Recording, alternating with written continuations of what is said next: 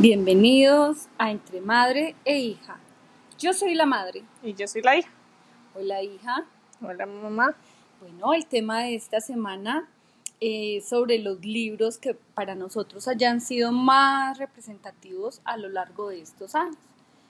Mm, fue una semana de sentarme a pensar, de decir, bueno, de tantos libros que me he leído en la vida, cuáles para mí han sido como los más significativos. Y, y hay muchos, pero yo dije, no, los que para mí hayan sido eh, importantes y que de alguna manera hayan marcado mi vida. Entonces, eh, vamos a iniciar. Vale. Entonces, cuéntame tú primero, ¿cuál fue la primera experiencia que te acuerdes de haber cogido un libro y que te hayas enamorado y que te haya gustado tanto que hayas dicho, lo mío es leer?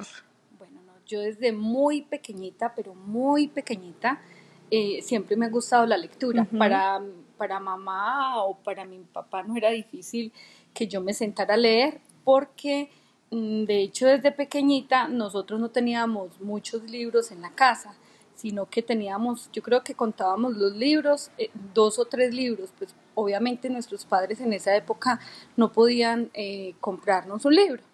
Y tener un libro era, digamos, no, ya era un, un logro. Entonces había un libro muy especial eh, que era Nacho Lee, que lo tenía mi hermanita, ni siquiera era mío, sino de ella. Y desde muy pequeñita, aún, incluso aún sin saber leer, yo cogía el libro y hacía la lectura de las imágenes. Y yo solita eh, empezaba a, a hablar del libro. Entonces, si veía a una niña por un río, entonces yo decía, y yo me podía sentar en un espacio solita en el andén o en la calle, pues que en esa época no habían, eh, digamos, vehículos, cantidades, pues porque las zonas eran antes acá en, en, Pereira, en Colombia, donde vivimos, eran zonas muy, digamos, muy seguras porque no se veían carros ni motos. Lo máximo que se veían eran bicicletas y los buses, pues en unas zonas muy distantes de donde vivíamos, ¿no? pues, digamos, por, por la eh, por la poco eh, transporte que había, ¿no? Entonces me sentaba a leer en el andén y, lo recuerdo mucho o, y, o, en el, o así en, el, en la calle. sí. Y cogía el libro y empezaba. Yo misma creaba las historias y me las imaginaba. Y cada que cogía el libro y podía coger el libro por largo tiempo, y siempre que cogía el libro, yo recuerdo que que yo leía las imágenes de forma distinta. Siempre le daba como una interpretación diferente cada vez que la leía. Luego ya cuando empecé a aprender a leer, porque aprendí rápido a leer y a escribir, eh, volví y repetía ese libro y de hecho todavía me acuerdo, Margarita, la mar y el viento, recorriendo su río, o sea, lo recuerdo, recuerdo todavía como, como las letras de ese libro porque pues era lo que teníamos. Yo creo que por dos, tres, cuatro años yo leí el mismo libro hasta que ya se volvió tan viejito que ya se... Te aburrió. sí, ¿no? Y lo, lo, lo, quitaron de la casa. Ah, ya había, digamos, un poquito de más posibilidades. Entonces Nacho Le fue como esa primera experiencia que tuve con un libro así fantástico que yo dije que es esta maravilla y que era cada página una historia distinta, una aventura distinta, corta, pero que para mí era tan significativa y yo desde a partir de Nacho Le me enamoré de la lectura. Bueno, yo creo que yo nunca leí Nacho Le, ¿cierto que no? Eh, no, porque en esa época en tu colegio no pedían Nacho Le. Ah, ni, ahora, ni ahora piden Nacho Le, ya hay otros libros de lectura que digamos que estimulan a los niños de forma distinta, pero yo Nacho Le lo quiero muchísimo. Yo, yo a diferencia de ti, yo no era una niña que le gustaba mucho leer, a pesar de que siempre te veía a ti. O sea, tú siempre has sido esa persona que se sienta a leer, así sea en el computador, en el celular, un libro. Eso es algo que siempre te ha gustado hacer. claro. Cuando yo era chiquita, yo no era una buena lectora. Leía lo que me ponían en el colegio, pero nunca hubo un libro que yo dijera, uy, en el colegio tan divertidos los libros que me ponen, jamás. El único libro que yo recuerdo de mi, de mi colegio, antes de cambiarme de colegio, fue Sara Tomate, que me pareció muy divertido. Pero pero en ningún momento encontré como esa chispita, ese libro que me sentara yo a leer por mi propia iniciativa. Solo fue hasta un punto en el que tú y mi papá me sientan y me dicen, te toca escoger un libro, mira en internet qué libro te quieres leer, pero que te lo vayas a leer tú. Un libro que no me hayan mandado en el colegio, un libro que yo lea en vacaciones, mejor dicho, porque yo en vacaciones no, no quería leer. Entonces busqué en internet y yo me acuerdo en la oficina, ustedes estaban trabajando y yo me senté en el computador a buscar libros entretenidos para niñas. Y lo primero que me apareció fue un escritor español. Lo que más me llamó la atención, la verdad, fue la carátula. A mí me encanta siempre, yo soy muy gráfica. imágenes. Sí, yo soy muy gráfica, entonces me gustaba la carátula. Era un corazoncito con alas. Entonces yo dije, ¡ay, tan lindo!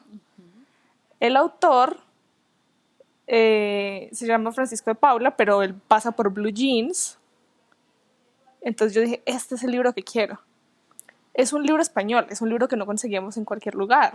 Entonces fuimos como a cuatro o cinco librerías en los que no lo había, hasta que lo encontramos. Tú dijiste, en, este, en esta librería, no me acuerdo cómo se llama, venden libros que en, ningún otro lugar los venden. Yo ya compro mis libros. Entonces yo dije, ah, tan, tan especial. Me lo acabé en dos días. Sí, sí.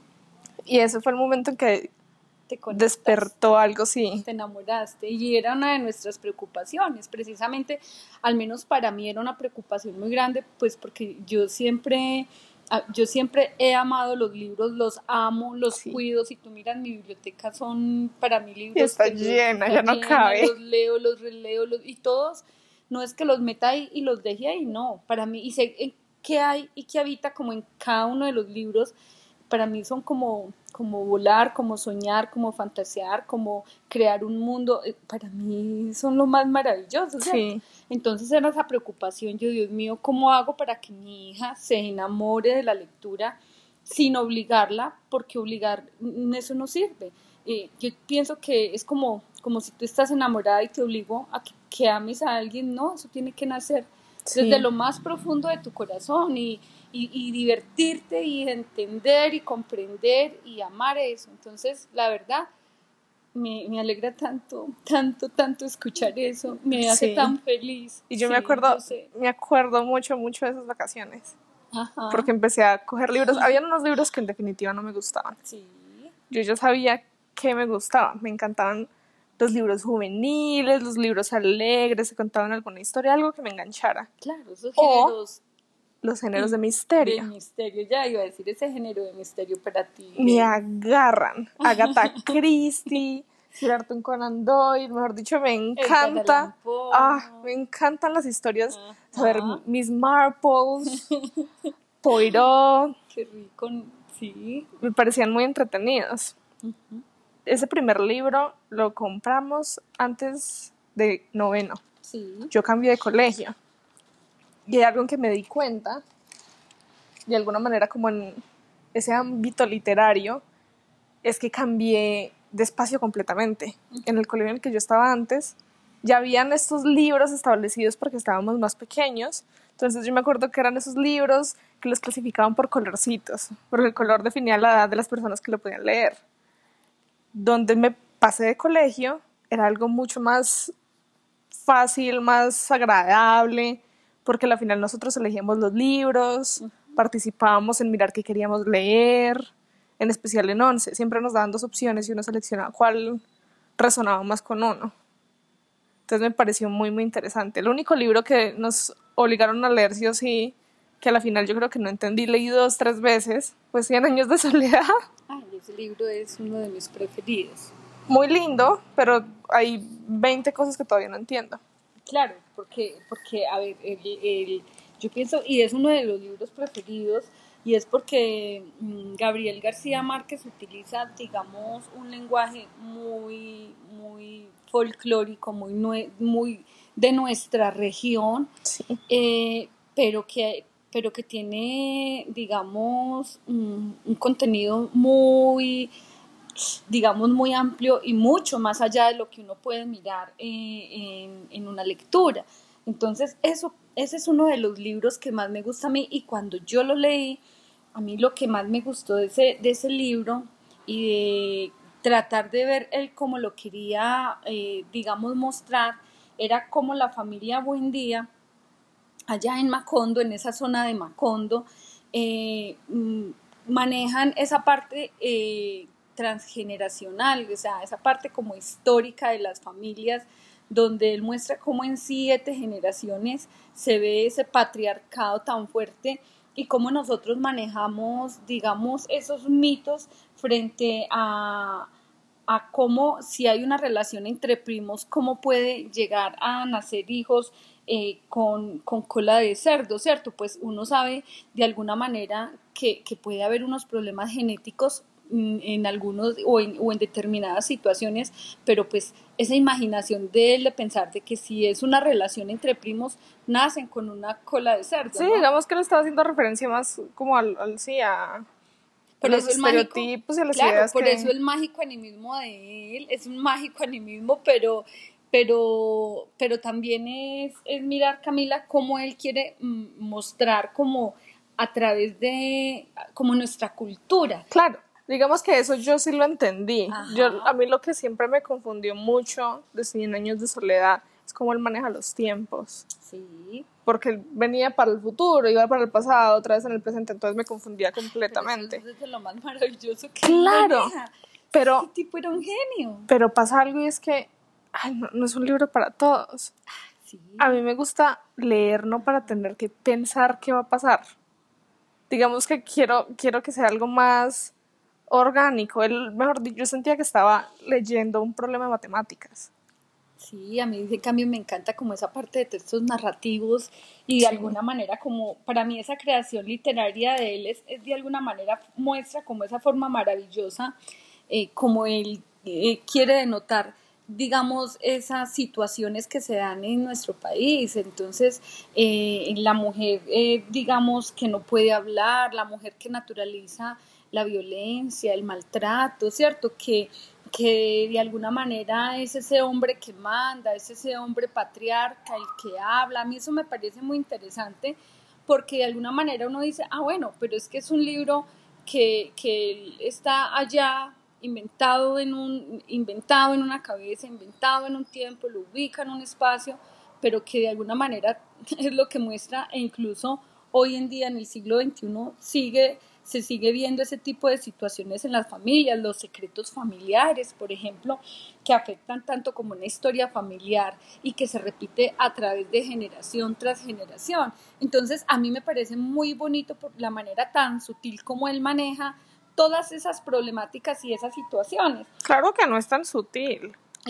A ver, sutil en qué sentido? En cómo va dando, por ejemplo, en cómo va mostrando personajes y cómo ellos se van estructurando en su personalidad frente a situaciones patológicas que eso es sutil al, a, y no es mirado a la luz de todas las personas ni todos los lectores, ¿cierto? Uh -huh. Pero que para mí es una manera sutil de mostrarme, por ejemplo, una estructura esquizoide de alguna manera, o una estructura eh, perversa como podía ser Aureliano hoy en día. Entonces, a mí eso me parece como muy interesante, ¿cierto? Como hacer ese tipo de lectura que para mí, o, o, o mostrar esa, ese obsesivo compulsivo que manejaba hoy en día, ¿cierto? Eso me parece a mí como el eh, como muy interesante desde lo humano. ¿A, ¿A, ti te gustan los libros en los que puedas analizar también desde tu punto de vista psicológico? Sí, es, pues es eso, que no esos son los de claro. Lado. Eso a mí me parece interesante. Ya me doy cuenta que esos son los libros claro, que, que más a mí, te atraen claro, a ti. sí porque, porque ahí muestran como todas esas estructuras de esos personajes, por ejemplo, eh, muestran en Amaranta esa mujer agresiva, eh, e incluso agresiva con, desde la mirada hacia otras mujeres y que uno dice, bueno, ¿qué, ¿qué, es esa mirada tan machista o qué es esa mirada eh, de mirar a otras mujeres desde la agresividad, ¿cierto? También desde ese machismo de aceptar o ver ese referente que es el hombre, pero que la mujer para ella representaba era como enojo. Entonces a mí eso me parece muy interesante y cómo ese otro o esa otra para ella reflejaba definitivamente o las carencias que ella tenía o lo que a ella, eh, digamos lo que a ella le faltaba o lo que ella quería ser pero no podía eh, verse, ¿cierto? Eh, digamos, verse reflejado, esas, esas faltas de vinculaciones afectivas seguras de alguna manera que él quiere mostrar en ese libro. A mí eso me parece muy interesante, Camila. Ese es uno de los libros que a mí me, me, me han marcado como mi vida porque muestran como nuestra idiosincrasia muy marcada, absolutamente marcada de lo que él quiere, quiso mostrar en esa época y de lo que es actualmente. Entonces, muy interesante, ¿no? Yo, yo no sé tanto de esos libros, yo soy, más de libros, no, no voy a decir fantasiosos, porque en definitiva me han gustado libros que desde un punto de vista son más reales a lo que estoy acostumbrada. Por ejemplo, Mm, por ejemplo, El arte de correr bajo la lluvia, de Garth Stein. Recientemente salió una película y probablemente pues mucha gente la vio. Yo me leí el libro en 2015 y me pareció un libro fantástico. Me hizo llorar yo creo que para unas tres o cuatro veces, cosa que no me pasa con un libro. Me metí mucho en el libro sabiendo que era un libro narrado por un perro, que es algo fuera de lo común. Pero es uno de esos libros especiales que, a pesar de que la película es preciosa, la película no se va a comparar jamás al libro, tan hermoso que es. Mm, fue uno de los primeros libros que leí en otro idioma. Es porque yo, digamos que tengo muy buenas habilidades en inglés, pero en ese entonces no me quería arriesgar a leer un libro en otro idioma teniendo pues la concepción de que puedo no entenderlo. Mi, inglés no era tan perfecto en ese entonces. Pero ahora lo prefiero mil veces. Pues porque leer en el idioma en el que se escribió es mejor que cualquier otra cosa. Claro, porque no hay tantos cambios, digamos, eh, es más desde esa fuente primaria que es el autor. Claro, uno está leyendo la emoción y el sentimiento, uno está leyendo de la traducción de otra persona. Ajá. Entonces eso es muy especial. A mí, a mí un libro que me haya hecho llorar y me lo leí tres veces en mi vida y jamás se me va a olvidar y también me lo vi en película, pero la película también, digamos, quita muchísimos apartes importantes y es raíces la de Kunta Quinte. Y es más, yo, mire, todavía siento emoción y me dan, de verdad, literal, me dan ganas de llorar porque yo me meto en el personaje de Kunta Quinte y me imagino uno, un niño. Yo, yo a veces, yo, y yo era algo que hacía, me lo leí a los 12 años de edad.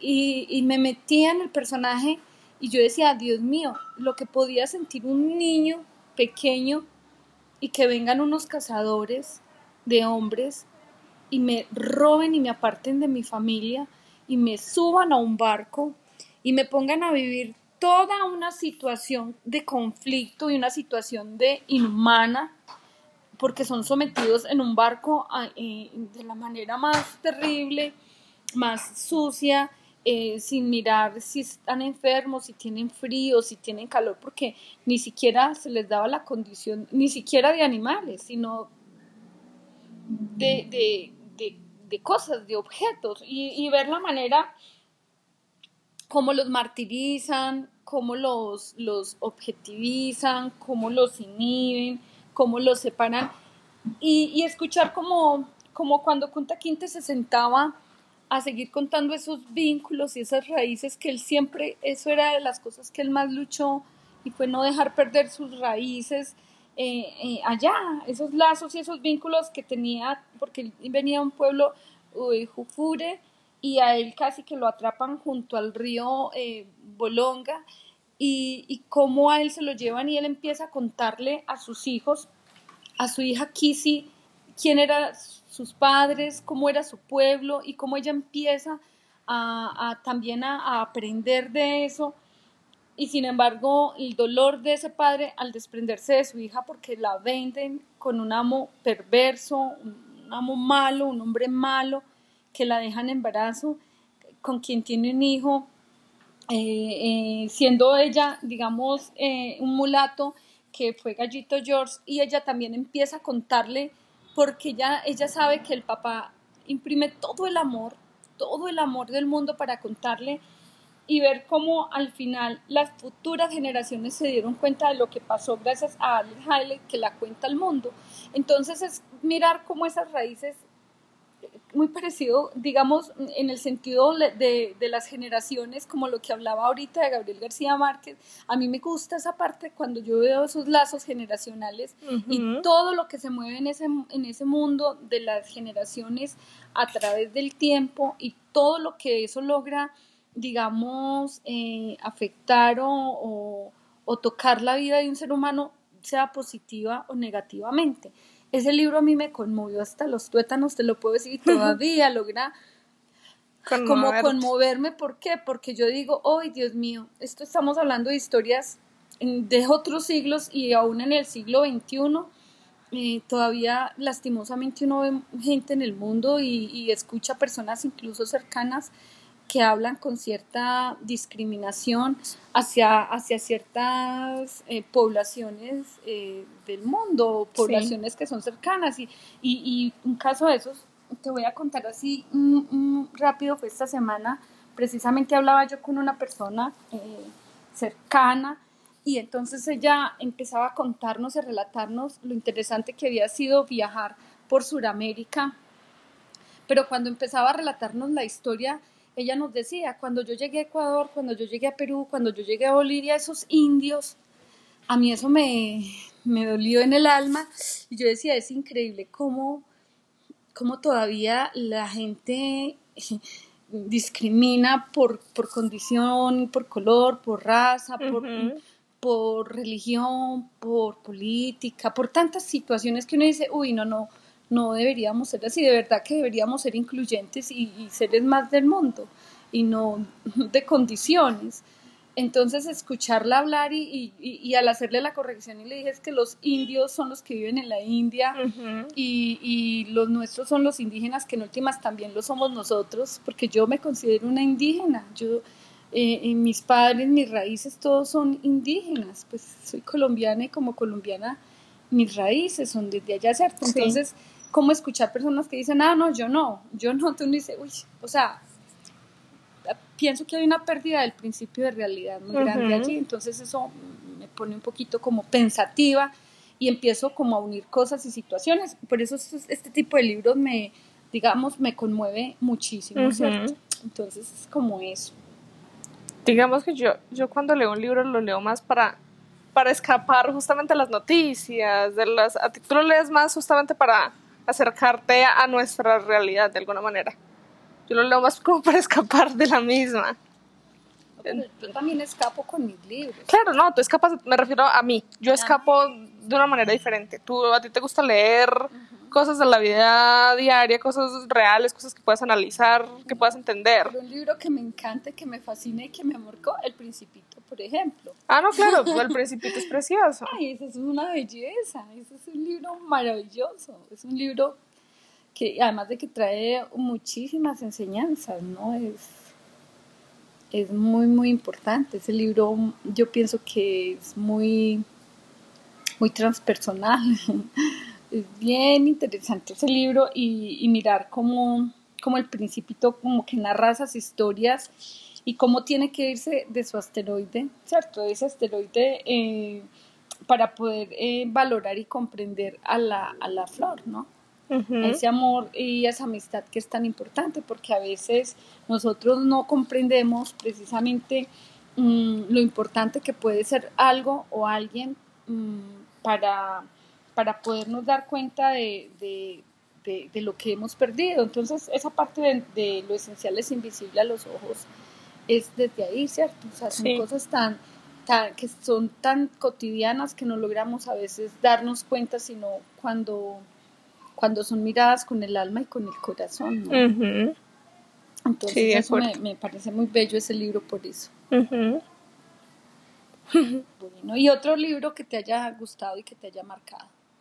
Mm, a mí hay una autora que me gusta mucho, en especial porque el primer libro que me leí tuvo el final más inesperado posible. Estoy acostumbrada a leer justamente por Blue Jeans, John Green, finales felices, finales bonitos, unas cosas que uno ya sabe que esperar cuando empieza a leer el libro, que uno ya sabe qué va a pasar. Sí. Pero pasa con, me pasó con un libro de Rainbow Rowell que se llama Eleanor Park, que el final fue completamente diferente. O sea, no fue un final feliz, no fue un final romántico. Y me encantó. Sentí que me estaban dando algo diferente, algo más real de alguna manera, a pesar de que fuera un libro de ficción. Lo mismo con otros libros como Fangirl, Carrión, son preciosos y son muy interesantes. No es un libro que a pesar de que los protagonistas no terminan juntos, de que no se vuelve una historia de romance al final, sino como una historia más personal, más de cada personaje. Entonces trasciende más allá de lo que estamos esperando a buscar en algo que nos entretenga. Entonces me gusta mucho Rainbow Roll. ¿Qué otro me gusta mucho? Mm, pues no, mis libros de, misterio. Recientemente, por ejemplo, esta semana me leí uno de esos libros y me encantó. Ahí tengo el segundo libro. ¿Cuál te leíste? Eh, se llama One of Us is Lying, de Karen McManus. Uno de nosotros está mintiendo. Muy bueno. Soy lista que llegue la otra semana para leer el siguiente. Los libros de misterio, digamos que me gustan. En este en especial, yo no me esperaba el, el final, el resultado. Pero jamás habrá un libro que supere los libros de Agatha Christie para mí en especial eh, Asesinato en el Oriente Express, Muerte en el Nilo y el asesinato del dentista. Eh, el Oriente Express salió película, pero igual no se compara jamás al libro, el análisis tan profundo que hace Poirot en el libro, a pesar de ser un libro corto. Es un libro que cualquier persona se puede leer en dos horas, pero es demasiado entretenido. Y pues si alguien no lo ha escuchado, pues que pare aquí en un momento, que salte un poquito, pero es un libro en el que el final consta en que están tratando de descubrir quién mató a una persona del tren. El tren para en un espacio vacío en medio de la nada y Poirot está en el tren. Habían 12 o 13 personas y él entrevista a todo el mundo para ver quién habrá matado a esta persona que no tiene conexión alguna con, los otros. A medida que él se va dando cuenta, va descubriendo que todos tienen como un lazo y a la final todos lo mataron. Cada persona en el tren un spoiler. Todos habían organizado de alguna manera, pero nunca pensaron que el tren iba a parar. Entonces es el final más inesperado. Entonces eso me encanta, que a mí nunca se me hubiera ocurrido. Uno siempre piensa lo convencional y siempre en la cabeza va haciéndose la historia y uno diciendo, este lo mató. Pero en la vida se me hubiera ocurrido, ah, toda la gente que está en el libro lo mató. Entonces eso me encanta. Ajá. Que me den algo diferente. Muy, muy interesante, Camila. En últimas, yo pienso que los libros son muy importantes. Sí. Independiente del, del género o del, ah, eh, o del escritor. Eh, pienso que la construcción del libro te da una visión amplia, digamos, de la vida, de los conceptos, en los que uno dice, ah, este concepto yo no lo había pensado. A mí no se me había ocurrido esto, muy interesante. O me identifico, o me identifico con, con el escritor por esta situación. Eh, sea incluso en las situaciones más extraordinarias, más difíciles, eh, eh, me parece muy, muy interesante. Por ejemplo, mm, leer un Franz Kafka. A mí, yo amo a Carl Gustav Jung, tú sabes que yo amo los libros de él. Para mí, ese señor era, era un genio maravilloso, era increíble. Así lo hubieran, mm, lo hubieran casi que anulado en, en el mundo de la psicología y lo hayan catalogado como, digamos, como una persona eh, que les gustaba cosas como que las cartas o la, o la, o la alquimia o eh, eh, lo llamaban Jun el gnóstico, ¿cierto? Desde esa parte del conocimiento, pero me encanta, me encanta un Carlos Castañeda, por ejemplo, maravillosos esos libros digamos... Walter Rizzo. Bueno, no, no no, tanto, pero, pero igual, hay mucha gente que le gusta, y vuelvo y digo, yo siempre he dicho, en, en, la vida no hay ni nada, ni bueno, ni, malo. Eh, todo es subjetivo. Eh, todo es subjetivo, cada persona tiene, digamos, un gusto. Yo leía a Walter Rizzo más por la universidad también que nos pedían a veces ah, hacer ese tipo de lectura, pero no era Mm, mi lectura preferida, no, no, aunque los leo y, lo, y respeto. Sí, sí, sí, claro, pero pues no era así, no, era tu primera lección. No, o sea, no, no, no, me parece muy interesante, hay cosas muy, muy interesantes y que, que enseñan, muy formativas, pero pues mm, no son de mis preferidos, ¿cierto? Sí. ¿Cuál es otro de tus preferidos? Eh, que tú digas, me encantó. Mujercitas. Ah, bueno, sí. A mí ese libro de Mujercitas me encantó eh, porque muestran como esa familia donde la madre queda sola con sus hijitas eh, mientras el padre se va para la guerra y cómo muestra cada una de las hijas con una personalidad tan diferente, tan distinta. Entonces muestra eh, a, una, a una hermana mayor siendo la mayor, la más vanidosa, la que asume ese rol, digamos, de la más de la más vanidosa, está como esa, esa rebelde, esa que está determinada a que así le digan no, entonces lo hace y, se mete y estamos hablando de una época por allá donde la mujer era también, digamos, muy anulada socialmente y no se le permitía digamos ciertas condiciones sí no se le permitía salir de, del carácter de mujer. era digamos era era claro porque las enseñaban a bordar las enseñaban a tener una a, a, a tocar el piano eh, a hablar, pero con, no, pues no podían decir, oiga, eh, tan chévere, esto tan, o sea, como ser así muy extrovertidas, porque pues iban a, digamos, las iban a ver eh, con, a rotular y a categorizar como alguien mm, no muy acto para la época, ¿cierto? Sí, digamos que e, ellas estaban determinadas a que tenían que ser más femeninas. Claro, a ser pues, madres, esposas, a tener hijos. Entonces empiezan como a mostrar, está la, la, la silenciosa, la que es recatada, está la, la, niña pequeña, la que es indiscreta, la que es impulsiva.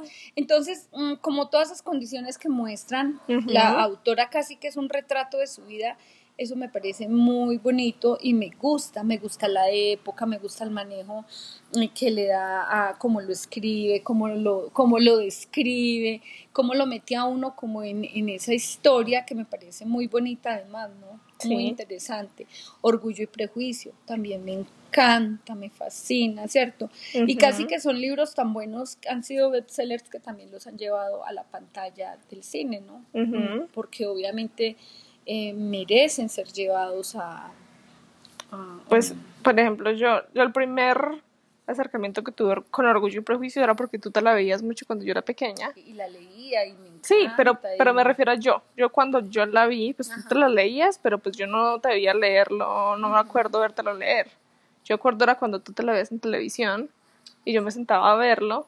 Yo no era, yo no, no sabía exactamente qué era, pero pues después cuando me lo leí como que uno ya se hace la idea. Claro, y, y se quita muchos, por lo digo, las películas que llevan de libros les quitan claro. muchas cosas y casi que las vuelven muy comerciales. Yo pienso que les cambian también cosas, les hacen girar un poco de cosas como para volverlas muy Digamos que más, más Orgullo y Prejuicio que, porque Orgullo y Prejuicio es un libro muy grande, bastante robusto para lo cortico y lo simple que es la película.